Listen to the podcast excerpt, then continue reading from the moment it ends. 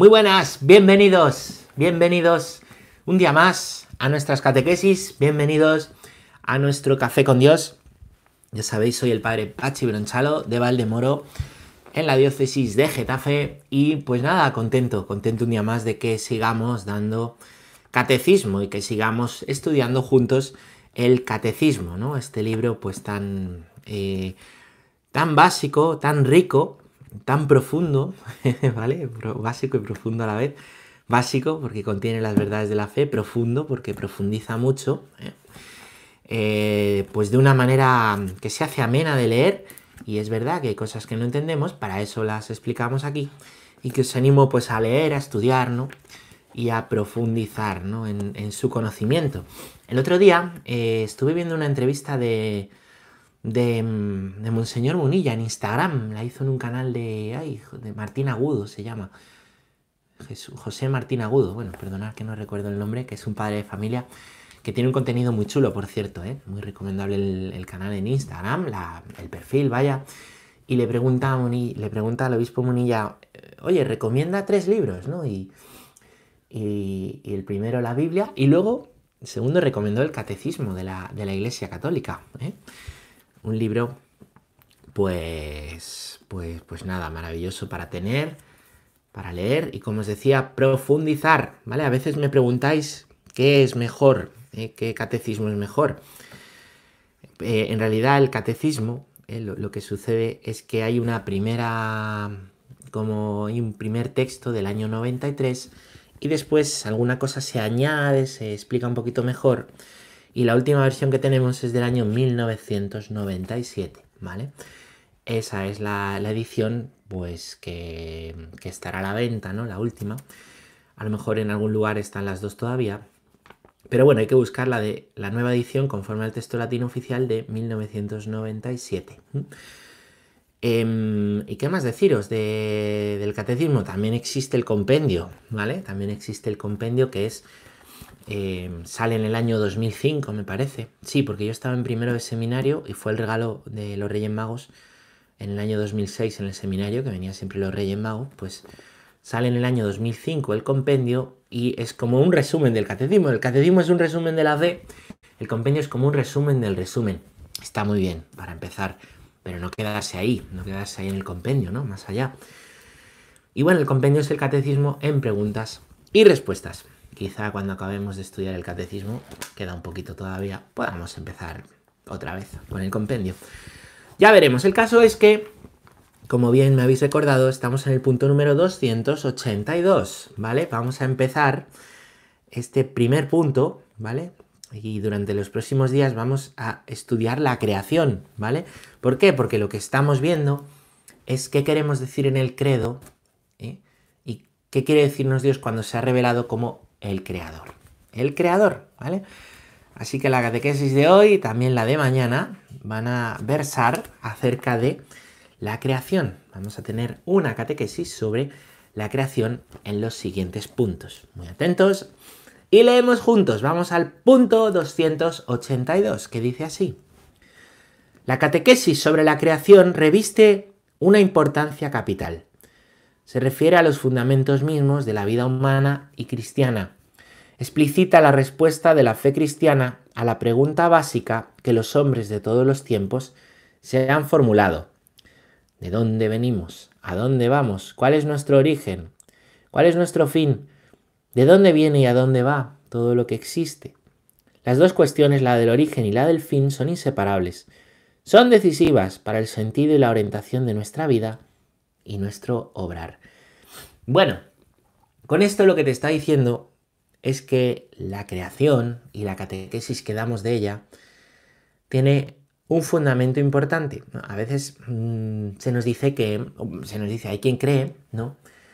y hay que también al dar catequesis así lo manifiesta tristemente, ¿no? Bueno, pues que la creación es un cuentecito, pero que es, es falsa, es mentira, ¿no? Es mentira, ¿no? Que no, pues no lo estamos aquí hablando desde la ciencia, ¿no? Entonces, eh, en ese enfrentamiento, ¿no? entre entre fe, ciencia, que, pues, que hay quien se empeña en hacer y que Desde luego en este canal y en estas catequesis nos esforzamos mucho por una y otra vez decir que no, que la fe y la razón van unidas, que la fe y la razón son dos alas que nos llevan a Dios, que son inseparables, ¿no? Hay quien se empeña en lo contrario. Es verdad que no podemos tomar. Eh, el relato de la creación en un sentido literalista. ¿Por qué? Porque tampoco es lo que pretende la escritura, ¿no? La escritura no quiere que demos, no, es un texto, ¿no? En el que em, pues quiera, perdón, no hay nada en la escritura que nos diga, ¿no? Que haya que hacer una interpretación literalista, ¿no? Literalista. Y así lo ha comprendido la Iglesia, ¿no? Que ve en la creación, ¿eh? pues un relato mítico con un lenguaje simbólico muy rico en contenido, eh, pero que no es un cuento, una mentira. Verdaderamente hay respuestas y respuestas muy profundas. Entonces, el catecismo, además de decirnos que hay sentido en el relato de la creación, nos está diciendo que dice mucho más de lo que parece. Y quien desprecia este relato se sorprendería ¿no? de la riqueza pues que, que encontramos ¿no? en sus textos.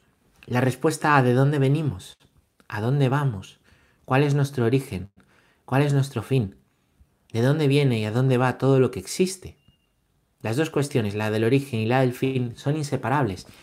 Esto busca decirnos la creación, esa pregunta por la vida, ¿de dónde vengo? ¿A dónde voy? ¿Cuál es mi origen? ¿Eh? ¿Y lo creado de dónde viene? Y aquí, la respuesta que damos, ¿eh? la respuesta de la revelación, que no está en oposición con la ciencia, es que el origen de todo está en Dios. Que la creación, ¿vale? La creación ha sido hecha por Dios. Eso no está En, contradicción con la ciencia, no está en contradicción con las teorías del origen del universo que ahora tienden hacia el Big Bang, ¿no? La creación nos está hablando, ¿vale? Y el término creación y lo que entendemos filosóficamente al hablar de creación es del paso de la nada al ser, donde no hay nada. Trata de imaginarte la nada. A que no puedes, ¿no? La creación se hace referencia a que donde no hay nada, ¿vale? Empieza a existir algo, ¿vale? Eh, nosotros, al hablar desde la física, ¿no? Del origen de las cosas, ¿vale? Vamos viendo las causas y los efectos, vamos viendo cómo la materia, ¿eh? de unas causas materiales va habiendo otras causas materiales, ¿vale? Y así, ¿no? Pues em, las teorías de la expansión del universo, pues lo van explicando a través de la materia, ¿no? la misma teoría de la evolución, que en palabras del Papa San Juan Pablo II es más que una teoría, ¿no? Y, y, es una teoría pues muy bien articulada, muy bien estructurada, ¿vale? Pues nos dice, nos enseña, ¿no? Pues cómo hay una evolución, ¿vale? Una evolución ¿eh? Genética, ¿no? Se va dando, ¿no? Hasta en, las especies, ¿no? El origen de las especies de, Darwin, ¿no? Pero ahí también es materia que va siendo materia, ¿eh? Pero ¿qué sucede? Que al hablar de creación, estamos hablando, ¿eh? estamos hablando del paso de la nada al algo. Y estamos hablando en el ser humano ¿eh? de un salto inmenso que hay con el resto de las criaturas. Un salto inmensísimo. Que es que seamos más que animales. El paso a ser animales racionales. El tener alma. Alma. Alma. Alma. Nosotros nos diferenciamos de los animales en que tenemos conciencia. Yo existo, como existen los animales, pero además yo sé que existo, sé que existo. ¿eh? Un animal no sabe que existe, no tiene esa conciencia de existir, cualquier animal, ¿no? Nosotros sí, la conciencia, ¿no? La conciencia es clave. ¿Qué sucede entonces? ¿Eh? Pues que, que, que no está en contradicción, ¿vale? No hay una contradicción en el origen de los hombres, en las teorías científicas, que es muy bueno que se siga investigando y profundizando en ellas, con la existencia de Dios, ¿no? Porque aquí tratamos de hablar, ¿no? De algo que está más allá de la materia, la metafísica, ¿vale? Tratamos de hablar del alma, tratamos de hablar de la existencia del alma, tratamos de hablar de el paso de la nada a la materia, eso no lo puede explicar la física, simplemente porque no es su campo, ¿vale? El campo de la física, el campo de la química, ¿vale? Es la materia, ¿no? Em, pero aquí estamos hablando de la nada, eso es la metafísica, lo que va más allá de la física. Diréis, no, al principio había grandes partículas de una gran densidad que, que se, se condensan, estallan, ¿no? Y es cierto, pero no olvidemos que para hablar de, esa es la teoría del Big Bang, para hablar de partículas, ¿no? infinitamente pequeñas ¿no? y de una densidad enorme, ¿no? Eh, esas partículas son materia, son materia. El paso de la nada a la materia, esa es la clave de la creación y el relato mítico del Génesis trata de dar, viene a dar, perdón, respuesta, ¿no? A pues estos interrogantes al final, ¿no? ¿De dónde venimos? Más allá la ciencia positiva, cuál es nuestro origen y a dónde vamos, más allá de lo que la ciencia positiva, la física, la química, la matemática, nos puede decir a propósito de la materia, porque somos algo más que materia. Somos materia animada, el alma, ¿no? El espíritu. ¿De dónde viene? ¿A dónde va? Bueno, pues pues por eso podemos dar una catequesis sobre la creación y no hablar de que esto es, bueno, un cuentecito que antes se cree, ya no se cree, ¿vale? Vamos y no olvidemos que Génesis ¿no? y la creación es parte de la revelación y es parte de la escritura, de la escritura. Vamos a leer el punto número 283, que dice así. La cuestión de los orígenes del mundo y del hombre es objeto de numerosas investigaciones científicas que han enriquecido magníficamente nuestros conocimientos sobre la edad y las dimensiones del cosmos, el devenir de las formas vivientes, la aparición del hombre. Estos descubrimientos nos invitan a admirar más la grandeza del Creador, a darle gracias por todas sus obras y por la inteligencia y la sabiduría que da a los sabios e investigadores. Con Salomón estos pueden decir, fue él quien me concedió el conocimiento verdadero de cuanto existe, quien me dio a conocer la estructura del mundo y las propiedades de los elementos, porque la que todo lo hizo, la sabiduría, me lo enseñó. Son palabras del rey Salomón en Sabiduría capítulo 7 versículos 17 a 21. Bueno, fijaros, a mí me llama mucho la atención de este punto, simplemente comento una cosa, y es cómo el catecismo habla en positivo y habla bien de la ciencia. Habla bien de la ciencia cuando nos dicen que, el cristianismo está como contra la ciencia. ¿no? Es absurdo, es absurdo. O la Iglesia Católica contra la ciencia. Es absurdo, ¿no? ¿Cuántos pues cristianos no han sido eh, y, sacerdotes, clérigos, ¿no? Han sido también científicos, ¿no? Es una lista bastante larga, ¿no? Que podéis buscar por ahí por, em, pues por, Google, ¿vale? ¿Mm? Y, cómo, pues, la, iglesia, ¿no? Y hoy lo dice, ¿no? No condena la ciencia, sino que dice esto, ¿no? Que dice aquí el, el catecismo, ¿no? El hombre y las investigaciones científicas sobre el hombre, el hombre es el objeto de las investigaciones científicas, han enriquecido nuestros conocimientos sobre la edad y las dimensiones del cosmos. ¿Cuántos años tiene el universo? ¿Cuántos, cómo es de grande el universo que se sigue expandiendo? ¿No? Dicen. Eh, pues, pues mira, la, ciencia eh, nos, nos, ayuda a eso. Del devenir de las formas vivientes, ¿no? Cómo ha aparecido la vida, cómo la vida ha ido evolucionando, eso que os contaba antes, ¿no? cómo la vida ha ido evolucionando. La aparición del hombre, en qué momento ha empezado a existir el hombre, ¿no? A qué momento ha empezado a existir el hombre en la Tierra, que por cierto es muy interesante, ¿no? Eh, una clave, ¿no? Para ver cuándo hay hombres, para ver y distinguir, ¿no? Pues a, los hombres de especies anteriores, menos evolucionadas, ¿no? Que todavía no se llaman hombres, ¿no? Em, pues es curioso cómo se miran, entre otras cosas, ¿no? Si hay arte, expresiones artísticas y enterramientos funerarios. Qué curioso, ¿no? Y es que desde el momento en que eh, el Homo sapiens, ¿no? Está en el mundo, ¿no?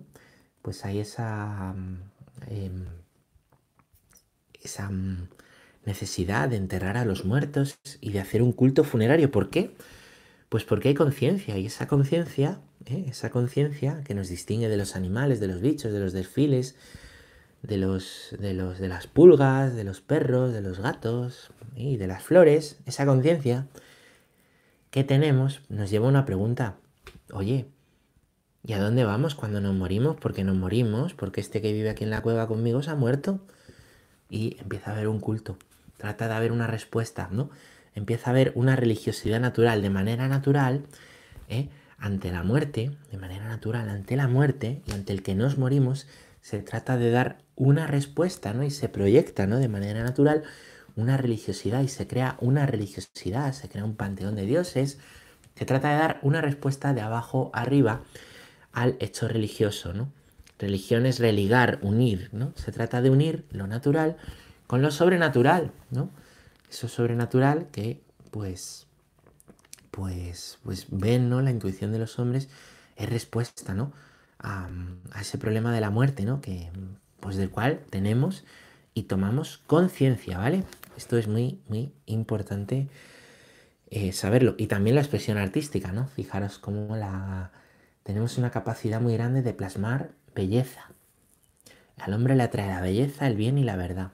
Por eso el testimonio de la belleza de lo que Dios ha hecho, de la verdad de las cosas, no mentir, decir la verdad de las cosas, ¿eh? Las medias tintas malas y el bien atraen, ¿no?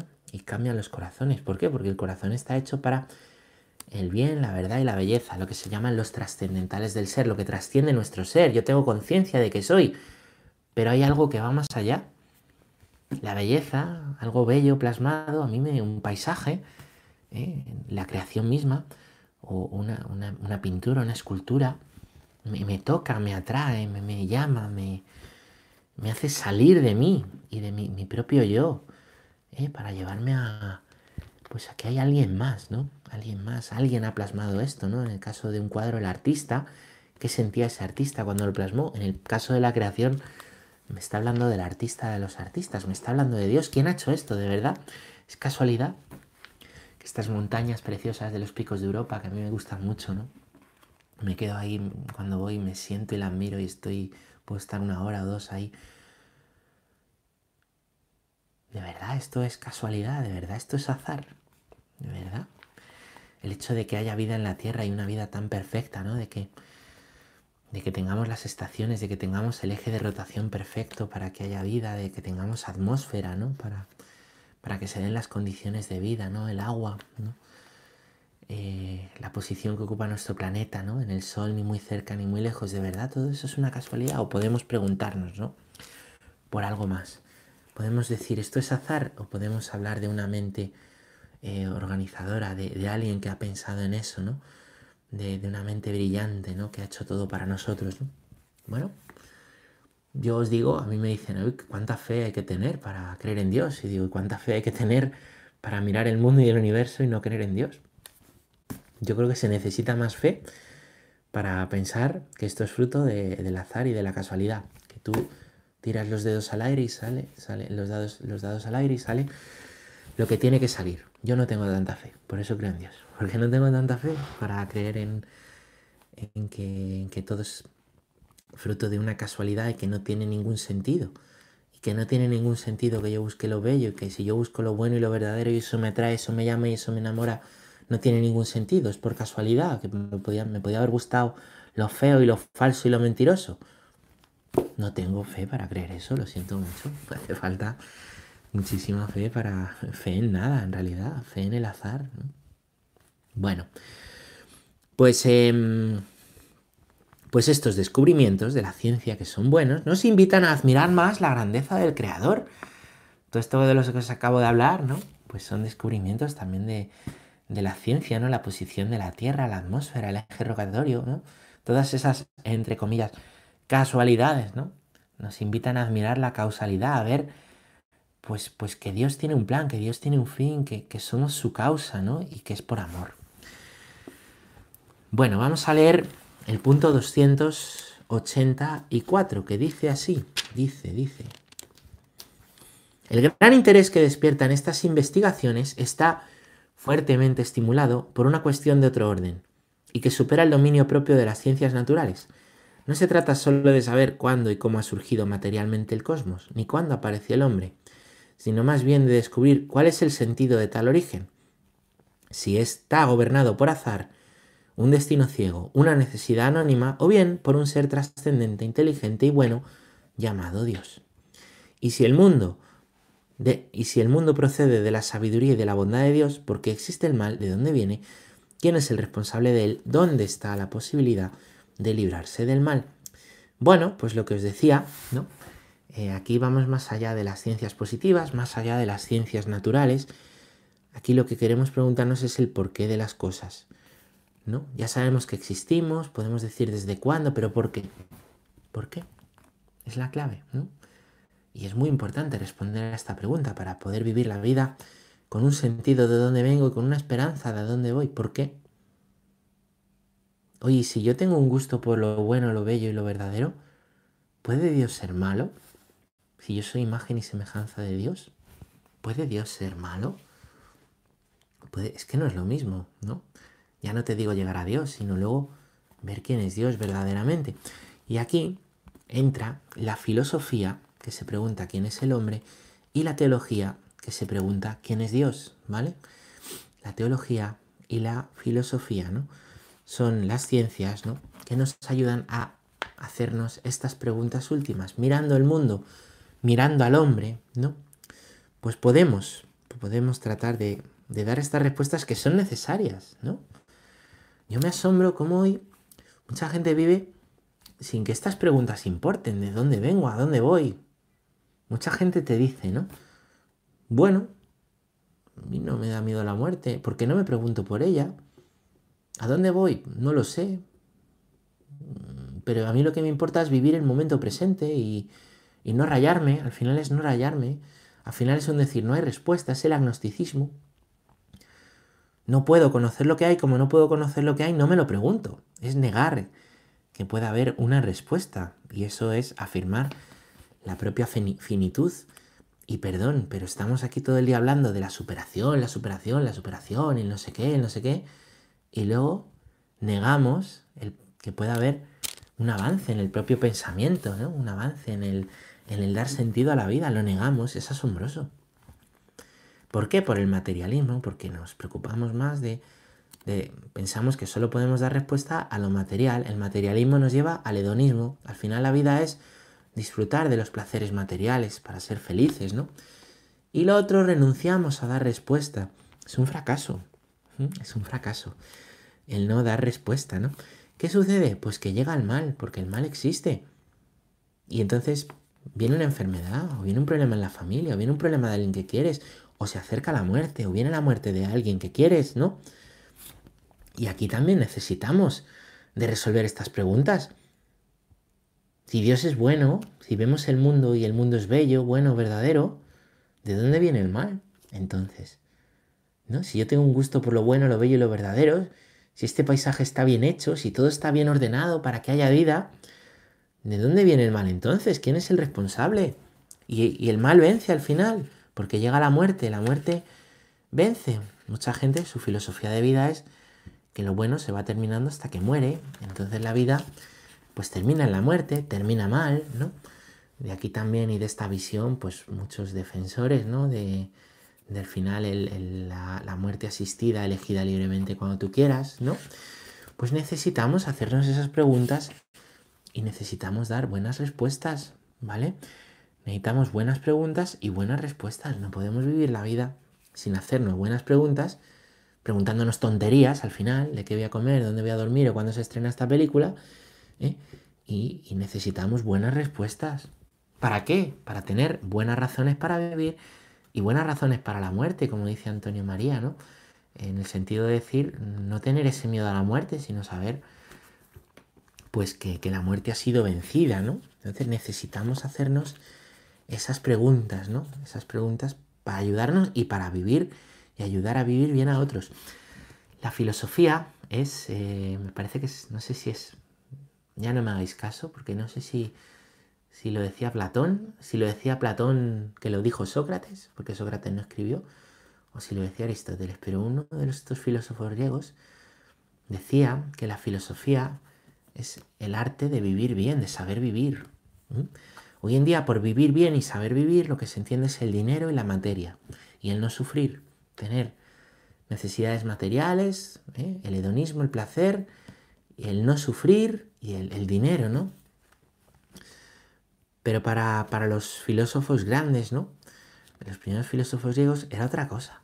Era poder tener respuestas. ¿eh? Era tener respuestas que le ayudaran a vivir. A vivir afrontando todo, afrontando el sufrimiento y afrontando la propia muerte. ¿Vale? pero no, no hacer invenciones, ¿no? sino a partir de lo que se observa. ¿no?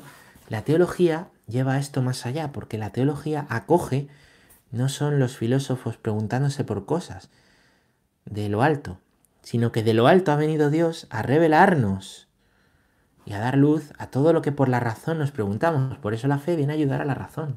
¿eh? ¿Vale? Todas esas preguntas Dios ha venido a revelarnos, a dar respuesta. Entonces la teología se pregunta quién es Dios, quién es el hombre a la luz de lo revelado y lleva esas cuestiones humanas que hacían bien en preguntarse los primeros filósofos, las lleva más allá. Y esos primeros grandes filósofos, ¿no? Pues a la razón llegaron, con la razón llegaron hasta donde pudieron. ¿eh? Aristóteles llegó, por ejemplo, a la existencia de una sola causa de todo, ¿vale? Como una primera causa, un Dios, primera causa, ¿no? La revelación nos lleva más allá, nos dice Dios es amor, es una primera causa que te ha creado por amor y la teología profundiza en eso, a la vez de lo que se ha revelado, profundiza en el valor que tenemos, ¿no? Bueno, qué bueno es hacerse buenas preguntas. Vamos a vamos a leer el punto número 285, si os parece, ¿vale? Un puntito más y ya finiquitamos. ¿Qué dice?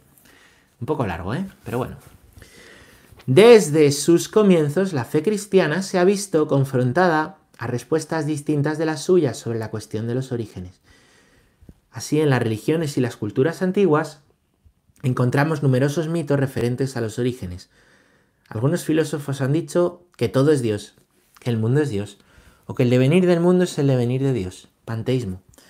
Otros han dicho que el mundo es una emanación necesaria de Dios que brota de esa fuente y retorna a ella. Otros han afirmado incluso la existencia de dos principios eternos, el bien y el mal, la luz y las tinieblas, la lucha permanente, dualismo, maniqueísmo. Según algunas de estas concepciones, el mundo, al menos el mundo material, sería malo producto de una caída y por tanto se ha de rechazar y superar. Esto es la gnosis.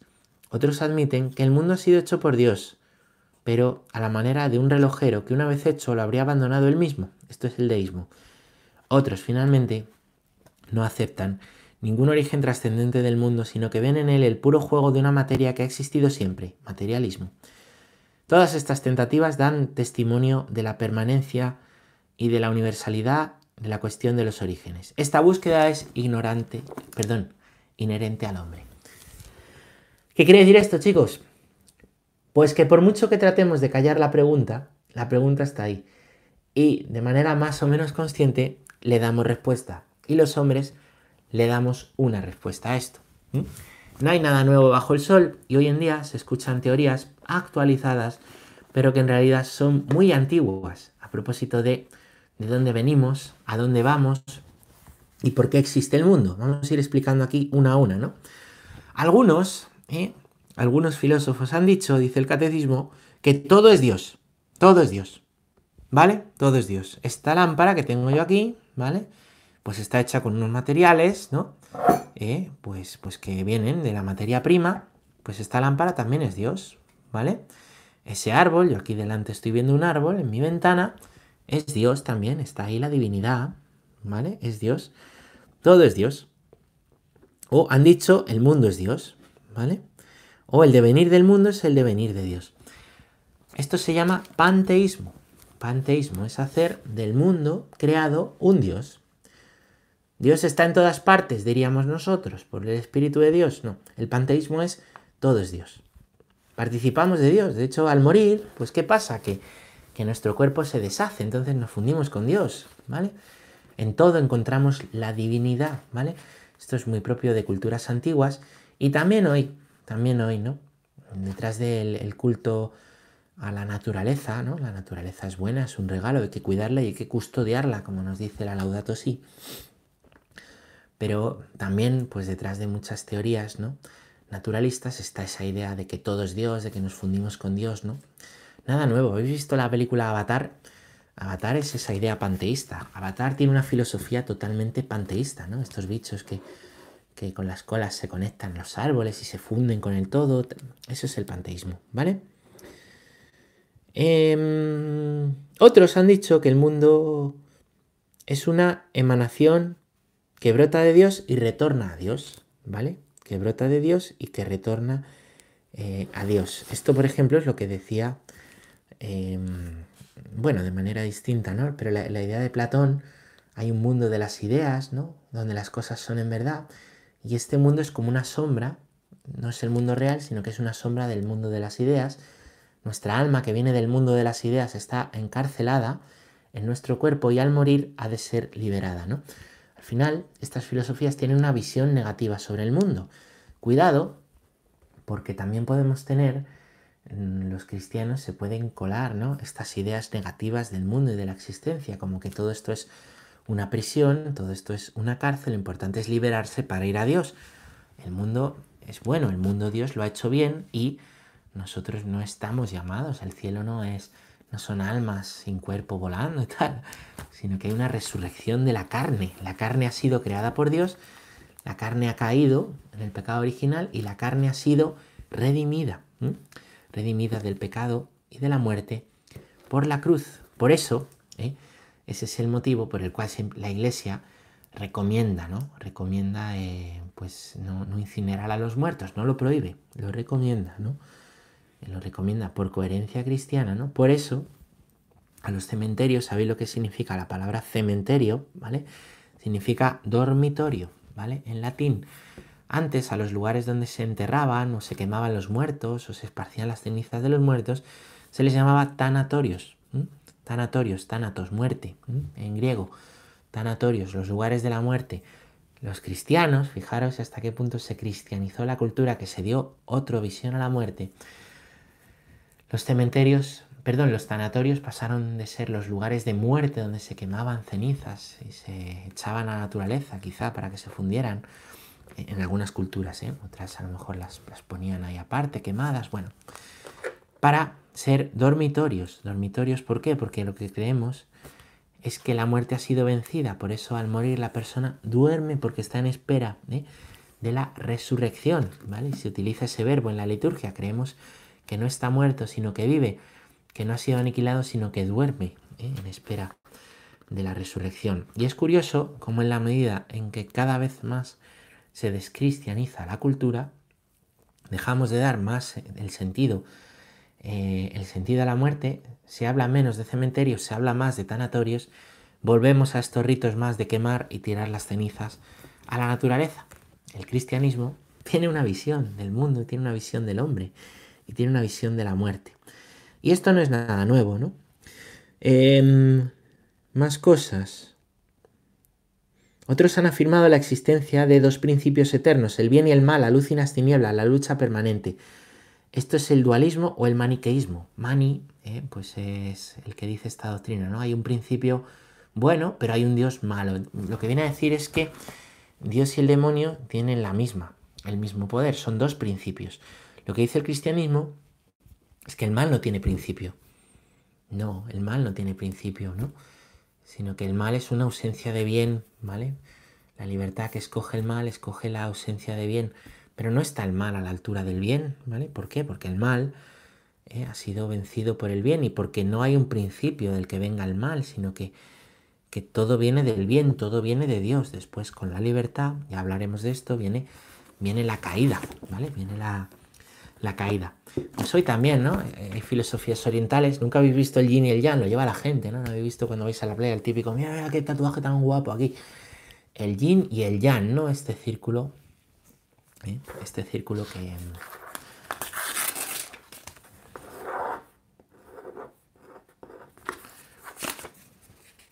A ver. que viene a decir, ¿no? Este es el bien, este es el mal, y el mal, pues tiene esta parte que está mezclada con el bien y el bien tiene esta parte mezclada con el mal. Como que hay dos principios que tienen el mismo poder. Esto es muy viejo. Esto es más viejo que la tos. Y esto también lo ha venido a superar el cristianismo, diciendo que Dios todo lo ha hecho bien. Que Dios todo lo ha hecho bien y que al final el triunfo de Dios todo lo hará bien. Todo lo hará bien. Que aquí no habrá un triunfo del mal, ¿no? Bueno, pues ese es el dualismo o el maniqueísmo. Después están Em, pues ideas eh, de que, bueno, ya, hemos dicho que el mundo sería malo, producto de una caída, esto es lo de Platón, ¿no? Que hay que rechazar y superar. Aquí se meten las ideas gnósticas, ¿vale?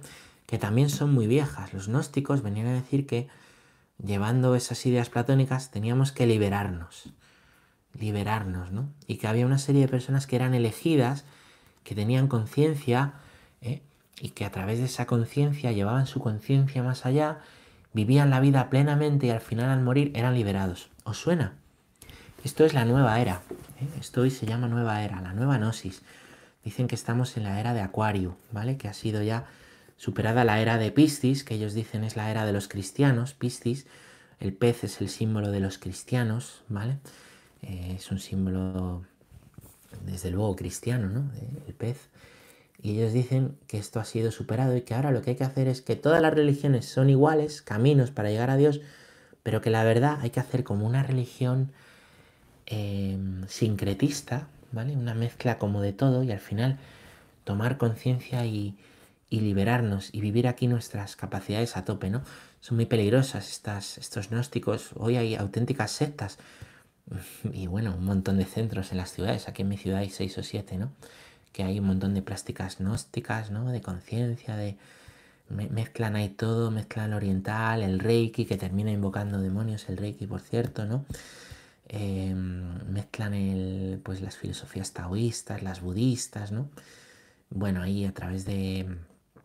Em, pues meten ahí el yoga, ¿no? Que, que, mucha gente dice, no pasa nada, si es gimnasia, hombre, pues haz gimnasia, ¿no?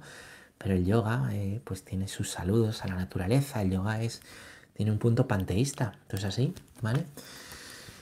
Em, bueno, se mete ahí lo de las piedras, se mete la astrología, se mete el tarot, ¿no? Bueno, todo eso es gnóstico.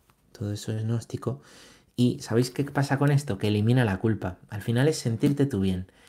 Tú nunca te equivocas. ¿Por qué? Porque tú en cada momento haces lo que crees que tienes que hacer y lo haces bien y no te equivocas. Y el mal que puedas causar, no pasa nada. Ese mal que has causado a otras personas, esas personas tendrán que aprender a liberarse de él, igual que tú has aprendido. Se elimina el mal, se elimina la culpa, se elimina la responsabilidad, se elimina el pecado. Y por supuesto, mientras estés en este mundo, haz lo que quieras. Haz lo que quieras. Te quieres ir con otra, vete con otra. Te quieres ir con otra, vete con otro. Porque como no hay culpa, como no hay responsabilidad, como al final aquí estamos para disfrutar y liberarnos ¿eh? y vivir a tope nuestras capacidades, haz lo que te dé la gana. Esto es el gnosticismo. Esto destroza, ¿eh? destroza y rompe, ¿no? Y, pues, eh, pues a las personas, a las familias, ¿no? Es terrible, ¿no? Otros admiten, y luego aquí hay muchos gurús, esto a través del coaching, ¿eh? O del mindfulness o estos, estas ideas que están de moda, muchas veces lo que te están metiendo es esto, esto, esto, esto, esto, esto. Te dicen que la responsabilidad, la culpa, ¿no? que son ideas cristianas de la época de Piscis, la era de Acuario, todo líquido, todo, eh, todo, todo voluble, todo, eh, nada sólido en lo que construir, ¿no? Pues se, se, ensalza la libertad individual por encima de cualquier cosa, tú puedes hacer lo que quieras, ¿no? Em, bueno, pues esto es el, gnosticismo. Y mucha gente sin ser gnóstica tiene estas ideas, ¿no? estas ideas están muy presentes en la sociedad. Es una espiritualidad difusa, es una espiritualidad nada, ni chicha ni limona, para tranquilizar la conciencia y para, bueno. Y por último, el dios relojero que ha hecho el mundo y lo ha abandonado, es el deísmo. Esto lo cree mucha gente, es lo que creía Kant. El mundo funciona muy bien, lo ha hecho Dios, hay un primero ordenador, alguien que ha ordenado todo, pero no le importamos. No le importamos. Entonces el mundo funciona. Es la idea y la respuesta que dan algunos agnósticos. Yo creo en Dios, creo que algo hay.